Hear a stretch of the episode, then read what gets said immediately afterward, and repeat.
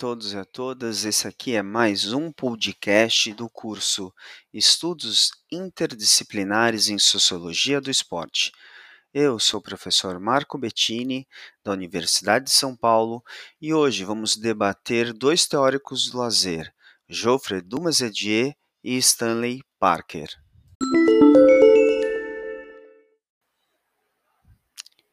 A década de 1970 e 1980 foi muito importante para os estudos sistematizados do lazer no Brasil.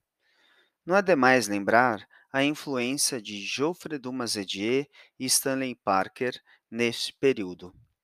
A presença do primeiro deu-se por um casamento prático-teórico que, para entendê-lo, precisamos nos reportar à década de 1960 caracterizada pela efervescência de discussões em muitos campos, como artes, universidade, sindicatos, empresas nacionais, governos e as formas de construção do povo brasileiro, o que influenciou toda a geração que formaria o debate científico sobre o lazer da década de 1970.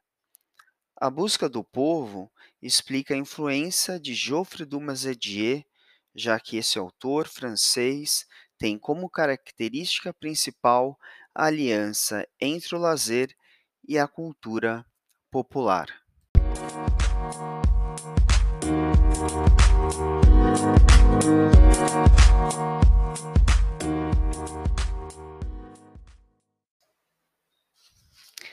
Essa busca do povo procurava se associar às indagações do período de recuperação dos valores nacionais, representado pela construção do Brasil, e a ideia de formação de agentes culturais nos moldes que pensavam Geoffrey Dumas-Edier.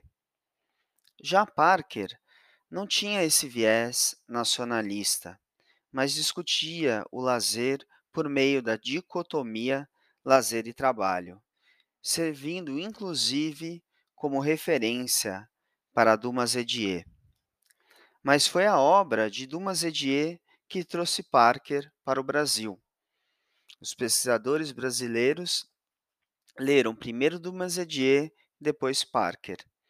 As pesquisas sobre a influência do trabalho na sociedade brasileira estavam em efervescência, tendo Marx e Engels como grandes marcos teóricos. Influenciado por essas discussões, os pesquisadores da área do lazer aproximaram-se das ideias marxistas.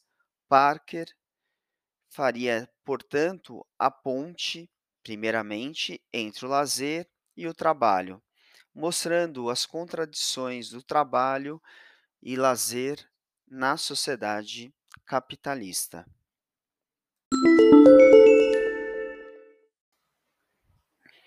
O esporte no Brasil, diferentemente, foi germinado com intuito competitivo. Aliado ao período pós-golpe de 1964, que viu o esporte como um dos alicerces de propaganda política.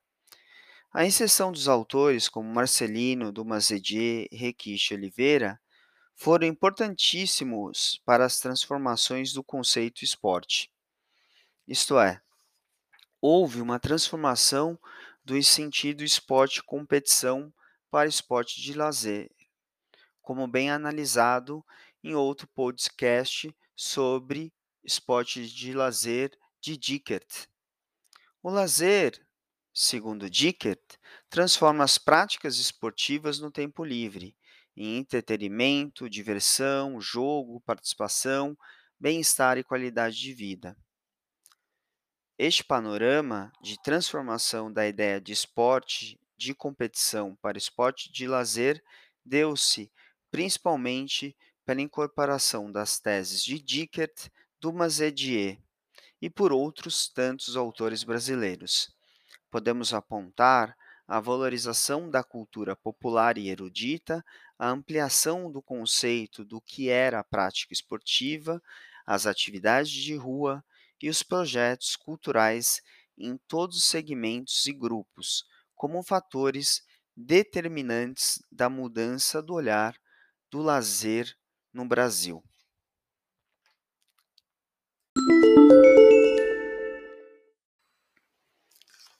Tendo em vista a influência de Dumas Edier, principalmente nos trabalhos de Marcelino, tendo a minimizar a atuação do esporte para todos nesse processo, pois o esporte para todos nasce no auge da ditadura do período Médici, servindo de sustentação e propaganda deste governo.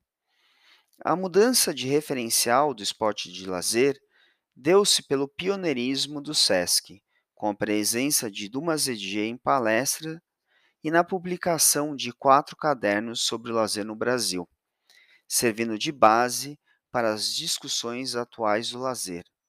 Os conteúdos culturais de Dumas Edier são categorias que até hoje estão presentes nos discursos referentes ao lazer e são base, inclusive, para inúmeras políticas municipais, estaduais e federais. Podemos resumir a influência de Dumas Edier pelos temas da cultura popular, o apoio de várias teorias marxistas como Gramsci e a incorporação do método educacional de Paulo Freire.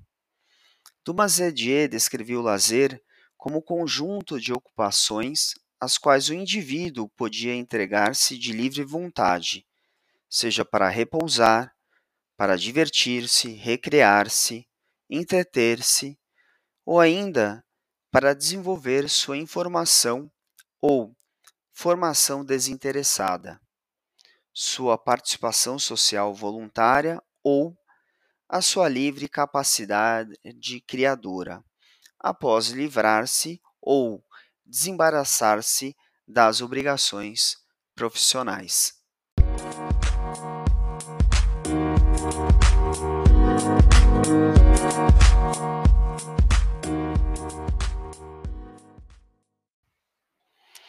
Das leituras de Dumas Edier, os autores brasileiros trariam apontamentos sobre a inserção dos conteúdos culturais do lazer como forma de sistematização de uma política pública de lazer, bem como um mecanismo facilitador para a formação de agentes culturais de lazer.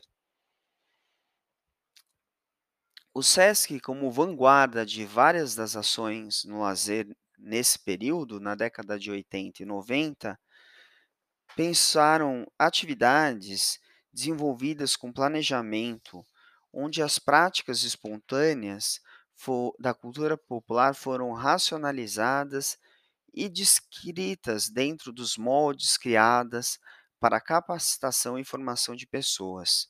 Assim, com referência ao teórico e a formação prática cotidiana, o esporte de lazer ganha espaço.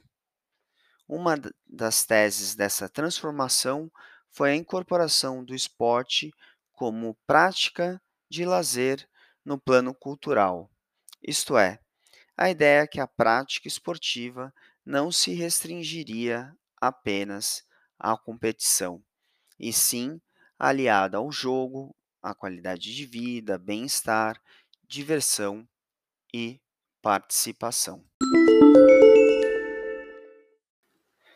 Para terminar esse podcast, vou indicar duas leituras importantes para o tema do lazer no Brasil. A primeira é o livro do Geoffrey Dumas Edier, Sociologia Empírica do Lazer, publicado pela revista Perspectiva do SESC, e outro, o livro de Stanley Parker, A Sociologia do Lazer, publicado pela Zahar. Boa leitura.